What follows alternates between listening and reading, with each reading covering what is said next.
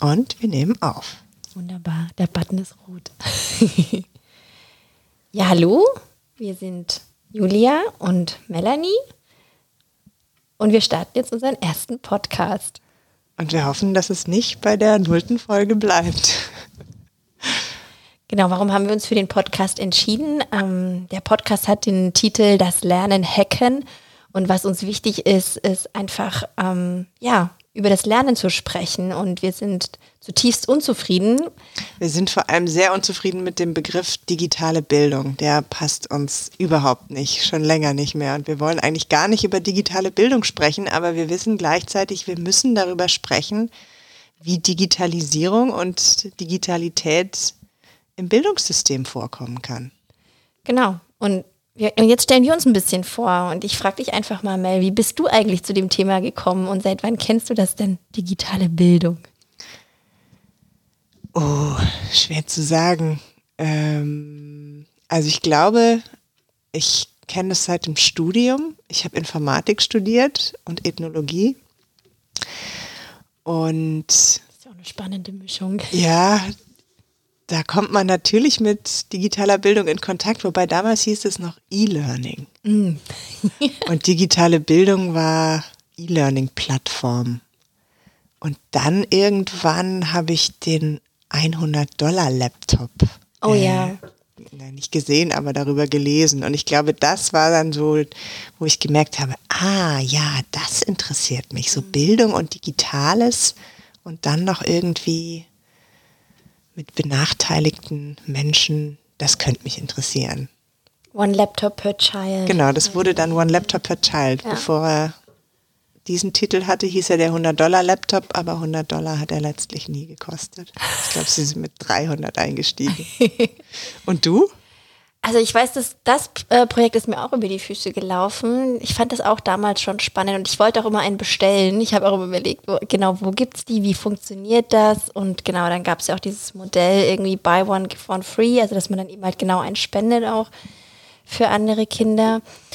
Aber so in dieses ganze Thema Bildung, also für mich war es eigentlich mehr so diese Technologie. Ich war immer so fasziniert von, äh, von Technologien, von Interfaces, also von diesem Mensch-Maschine-Interaktion und wie wir Technologie für uns nutzen und wie wir mit ihr interagieren. Ich bin unheimlich gern immer zur Ars Electronica gefahren und fand das total inspirierend. Und dort habe ich unter anderem auch einmal hat das MIT ausgestellt und da habe ich die Tapete von Leah Beakley gesehen, die sprechen konnte. Und ich war so gewowt von einer Tapete, die sprechen kann. Und dann, äh, dann war der Name ihres, äh, ihrer Initiative, die hieß ähm, High-Low Lab. Und der Ansatz war halt äh, genau, also so High Technology an den Küchentisch zu bringen. Mhm. Und das hat mich so gehuckt, also das mhm. hat mich so getroffen, das fand ich, hat mich so berührt und dachte, richtig, genauso muss es sein. Warum funktioniert so Hightech immer nur in großen Unternehmen und in weggesperrten Forschungslaboren und keiner hat Zugang dazu? Und das hat mich zum Making gebracht. Also ich habe mhm. dann, ich bin nach Hause, ich habe mir ein Lilypad bestellt. Ich habe, ah. äh, damals gab es noch keine leitenden Garne irgendwo zu kaufen und dann habe ich einfach ähm, Firmen angeschrieben und die haben mir das einfach kostenfrei dann zugesendet, weil es gab einfach keinen Versand an Endkunden zu dem Zeitpunkt. Wann war das? Das war, das war 2015 muss das gewesen sein oder 2014, so in der Dreh. Ja, 2014, ja. Und gab es da schon die jungen Tüftler? Nee, die gab es dann noch nicht. Also die sind dann tatsächlich so kurz danach, oder vielleicht war es auch 2013 oder 2014 wird es gewesen sein, genau. Die sind dann danach entstanden. Also ich habe dann, oh, ich, ich glaube, es war sogar früher. Also ich glaube, es war sogar 2011 oder 12. Ich weiß nicht genau. Aber es war, also die, die jungen Tüftler gibt es seit 2015. Genau, und ähm, ich habe dann aber erstmal viel, viel alleine getüftelt oder ich habe mich, ähm, da gab es die Open Design City in Berlin mhm. und wir haben, wir haben ein Maker Lab äh, gegründet, ein mobiles Maker Lab damals auf dem Design Mai. Also das ist schon echt lange her. Das ist, äh, genau. Und äh, aber das waren so die ersten Initiativen und dann ähm, habe ich im Beta-Haus habe ich auch einen inspirierenden Abend verbracht und dann kam die Idee, einen Hackathon durchzuführen. Und Und dann habe ich überhaupt erst mal so ein bisschen recherchiert, Kinderhackathons, wie funktioniert das, wie geht das und ähm, habe mich mit zu der Zeit auch mit Franzi getroffen. War das, war das Random Hacks of Kindness? Nee. Nee, weil da hatten wir, hatte ich, wie war ich mal, saß ich mal in der Jury auch im Beta-Haus bei einem ah. Random Hacks of Kindness, auch so 2011, 12, 13. Das war, also ich weiß noch, da, da gab es noch Philipp, Baustel Philipp, Philipp, äh, der dann zum Make gewechselt ist, der jetzt, ähm, der ist jetzt auch bei mit äh, bei Jugend Hackt ist er Ach, jetzt ja. auch unterwegs. Ja. Genau. Mit ihm zusammen haben wir die ersten Workshops gemacht. Ja. Genau, und das war aber total spannend. Also da hat sich dann alles getroffen da in dem Beta-Haus. Da gab es dann auch den Action Weaver, der hat äh, Weben als Aktionskunst gemacht und der hatte so eine ah. alte, der hat dann auch eine Strickmaschine mitgebracht und dann haben wir da leitfähige Garne reingebaut und haben einfach probiert und geschaut, ja. was passiert und wie geht's, wie kann es funktionieren. Es war halt sehr, es war wirklich sehr explorativ, es war eine schöne Zeit, so, es war so, ja. Genau, und äh, zu der Zeit habe ich dann auch mit Franzi, bei Franzi am, äh, am Küchentisch, haben wir auch rumexperimentiert. Ich habe halt auch viel gelesen. Also ich, hab, ich war auch total begeistert von der offenen Kultur. Also ich habe ganz viel gelesen ähm, über das MIT, die ganz viel publiziert haben, aber auch über andere amerikanische Universitäten. Und ähm, das, ich glaube, die, die UCLA war das auch, die hatten eben halt auch was zu dem ganzen Thema leitfähige Knete, mhm. Die du dann halt selber machen kannst. Da habe ich in einem TED-Talk gehört. Und dann haben wir das bei Franzi in der Küche ausprobiert und haben unsere erste leitfähige Knete hergestellt. Und das war so easy und wir dachten, so simpel und so geht's. Und ja, und das war so der Punkt, wo wir gedacht haben, echt, warum, das, das müsste jedes Kind erfahren können. Jeder muss die Möglichkeit haben, einfach das machen zu können und diesen Spaß und diesen Wow-Effekt, den wir so gefühlt haben. Und das war so der, der, das war so, glaube ich, die Initialzündung für junge Tüftler, junge TüftlerInnen. Ähm, genau, dann haben wir angefangen, die ersten Workshops zu machen. Wir haben gesagt, das, was wir am Küchentisch machen, das machen wir jetzt mit ein paar Kindern und ähm, das hat irrsinnig Spaß gemacht. Ja, toll. Ja, ich komme ja aus einer, bin aus einer ganz anderen Ecke zum Making, Making gekommen. Ich habe während dem Studium schon angefangen, in Afghanistan zu arbeiten. Oha.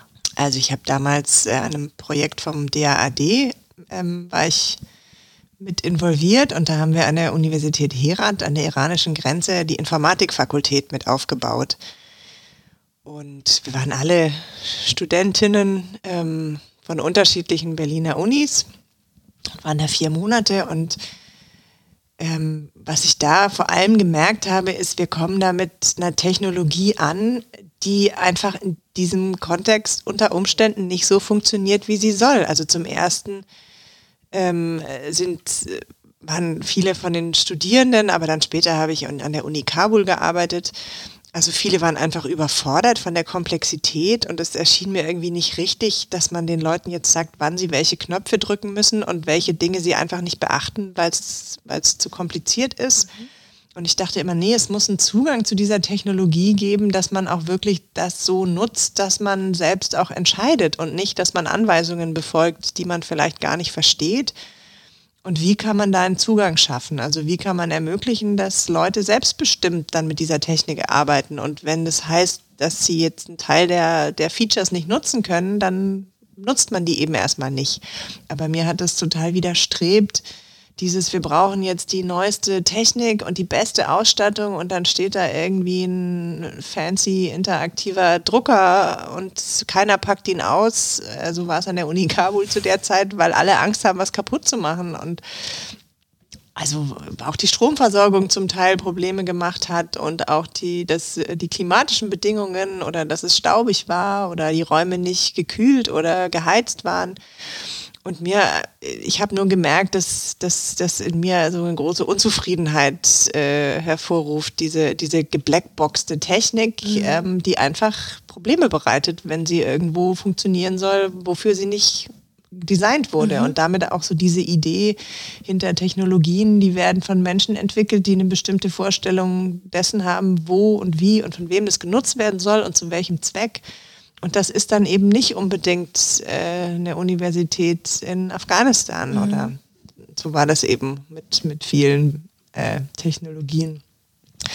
Naja, und darüber kam ich so zum einen wieder, also wir haben dort nur mit Open Source gearbeitet und dann kam ich stärker dazu, das hatte ich im Studium schon auch alles ein bisschen mitbekommen, das war 2005, als ich das erste Mal da war. Ähm, aber damit habe ich mich dann erst wirklich intensiv angefangen zu beschäftigen. So diese Vorstellung, okay, wenn man reingucken kann, wenn man es verändern kann, dann äh, kann man es auch äh, sich zunutze machen und dann kann man eingreifen.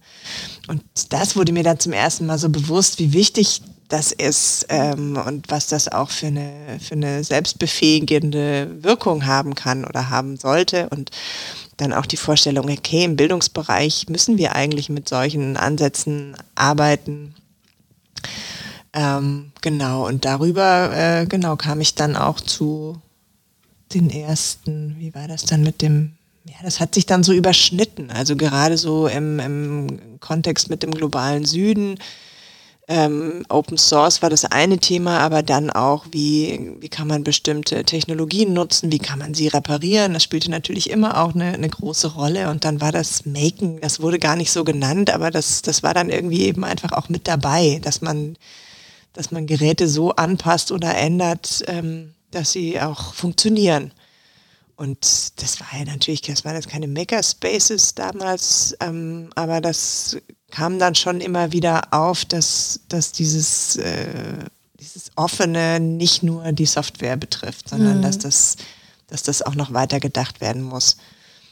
Und so richtig damit in Verbindung gekommen bin ich dann aber, als ich ähm, 2013 an der TU angefangen habe zu arbeiten, nach meiner Promotion. Und da bin ich sozusagen raus aus diesem äh, Bereich Entwicklungszusammenarbeit oder Digital Development hieß es dann oder ICT for Development damals noch. Und dann wirklich so in den deutschen Bildungsbereich, Lehrkräftebildung in dem Fach Arbeitslehre, wovon ich vorher noch nie gehört hatte. Aber ich habe mir das angeguckt, Arbeitslehre. Wenn man aufs Gymnasium gegangen ist äh, in Süddeutschland, dann hat man nie was von Arbeitslehre oder Wirtschaft, Arbeit, Technik gehört dann habe ich mir das angeguckt und dann war so der Haupt, das Herz dieses Studiums waren diese riesigen Werkstätten. Und dann haben alle, habe ich, also alle Studierenden haben gelernt, Holz zu bearbeiten, Kunststoff zu bearbeiten, Metall zu bearbeiten. Und Elektrotechnik war so ein bisschen das Stiefkind. Ähm, und ich kam dann da an und dachte mir, ja, da kann man doch echt tolle Sachen auch mit Digitalem machen. Und diese Werkstätten, da kamen gerade die 3D-Drucker auf, da waren gerade die, die äh, Lizenzen abgelaufen und es gab die ersten, äh, was war das, Ultimaker, ähm, die ersten 3D-Drucker, äh, die man sich selbst zusammenbauen konnte. Die Rap-Raps. Genau. ja. Und äh, dann habe ich erstmal, äh, haben wir erstmal einen 3D-Drucker angeschafft und dann noch einen und dann wurde der Kunststoffkurs geändert. Dann gab es nicht nur äh, Klingelschilder fräsen, sondern plötzlich gab es auch einen 3D-Drucker. Und mir war zwar auch noch nicht so ganz klar, was man jetzt mit diesem 3D-Drucker an Schulen machen könnte, weil er ja doch immer noch ziemlich umständlich war und langsam.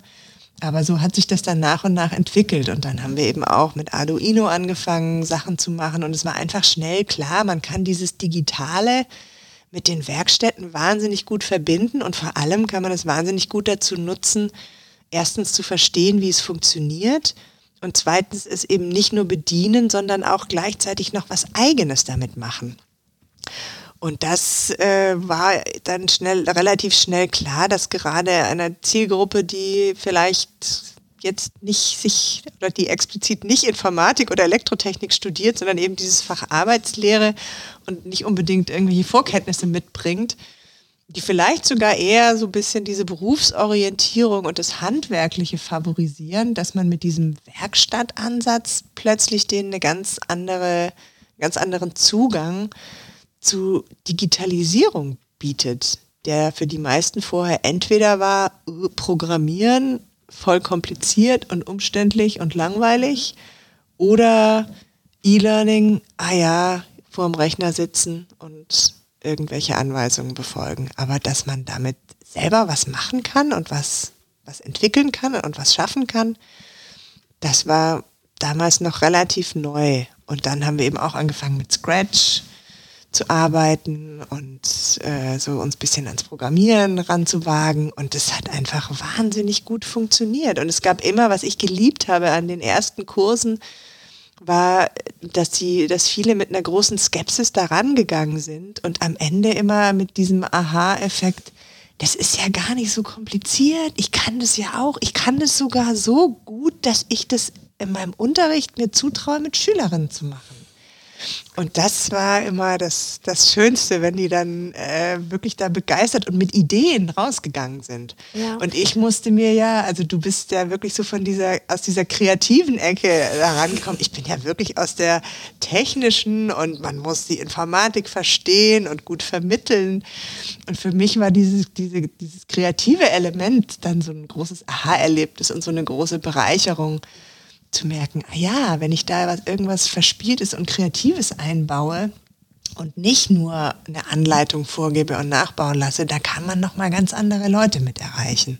Aber ich finde, das trifft eigentlich, du triffst damit sehr gut so den Kern auch dessen, was wir, glaube ich, auch vorhaben mit dem Podcast. Das ist einfach auch so dieser Punkt, diese kreativen Freiräume, die in Technologie ja auch drin sind, freizulegen und einfach auch zu überlegen, was ist Lernen eigentlich und wie funktioniert es und dass es Spaß macht, dass es aus einer Begeisterung herauskommt, dass es aus dem Ausprobieren halt herauskommt und ja aus dem Machen, aus dem, aus dem Tun. Und also ich, äh, ich finde es total schön, wie du das so gerade auch so, so umschrieben hast und so umrissen hast, weil ich glaube, das ist halt auch echt so der, der Kern des Ganzen. Wenn wir über digitale Bildung sprechen, dann ist das irgendwie immer, es, es wirkt immer so groß und man hat so Respekt davor und was soll das? Es ist total abstrakt, aber so dieses, dieses eigene Machen und diese Selbsterfahrung damit und das ist einfach genau der 3D-Drucker einfach auch eine Maschine ist, die ich bedienen kann und ich kann damit gestalten und damit ausdrücken, was ich tun will und, und mich entfalten und das ist, glaube ich, das, worauf es ankommt. Ja. Ja, und also das ist mir auch bei dem, bei dem, bei der Vorstellung davon, was digitale Bildung ist, ähm, also ich glaube, ein, ein, Teil dieses Podcasts ist ja auch eben unser Unmut, aber auch diese, dass es so schwer greifbar ist, weil es so mhm. viele Elemente umfasst. So, wir reden von Kreativität und wie wichtig Kreativität ist. Äh, ich rede immer sehr gerne von ja, dem, was man digitale Mündigkeit nennt, wovon auch alle sprechen, aber ich habe immer das Gefühl, keiner sagt, was das denn eigentlich heißt. Was beinhaltet das denn? Fake News erkennen? Ist das alles? Also ist das digitale Mündigkeit? Ähm, also was, was müssen wir denn verstehen von dieser komplexen Welt, auch so an technischen Zusammenhängen? Das ist mir noch viel zu unklar oder viel zu unscharf. Da, da fehlt es mir irgendwie noch so ein bisschen an Einigkeit und dann auch, wo das stattfinden kann oder soll. Also dann eben so eher diese, diese technische Perspektive, so wie viel müssen wir davon verstehen.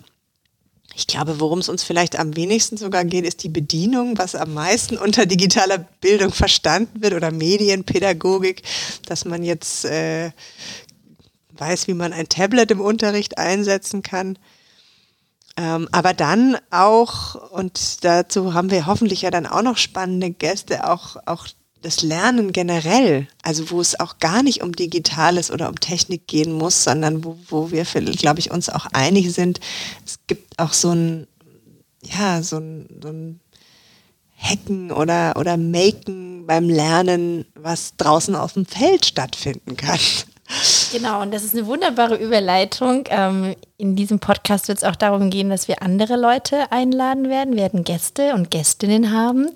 Genau, und ähm, über die erzählen wir euch im nächsten Podcast. Wir hoffen, euch wieder als Zuhörer zu bekommen. Dankeschön.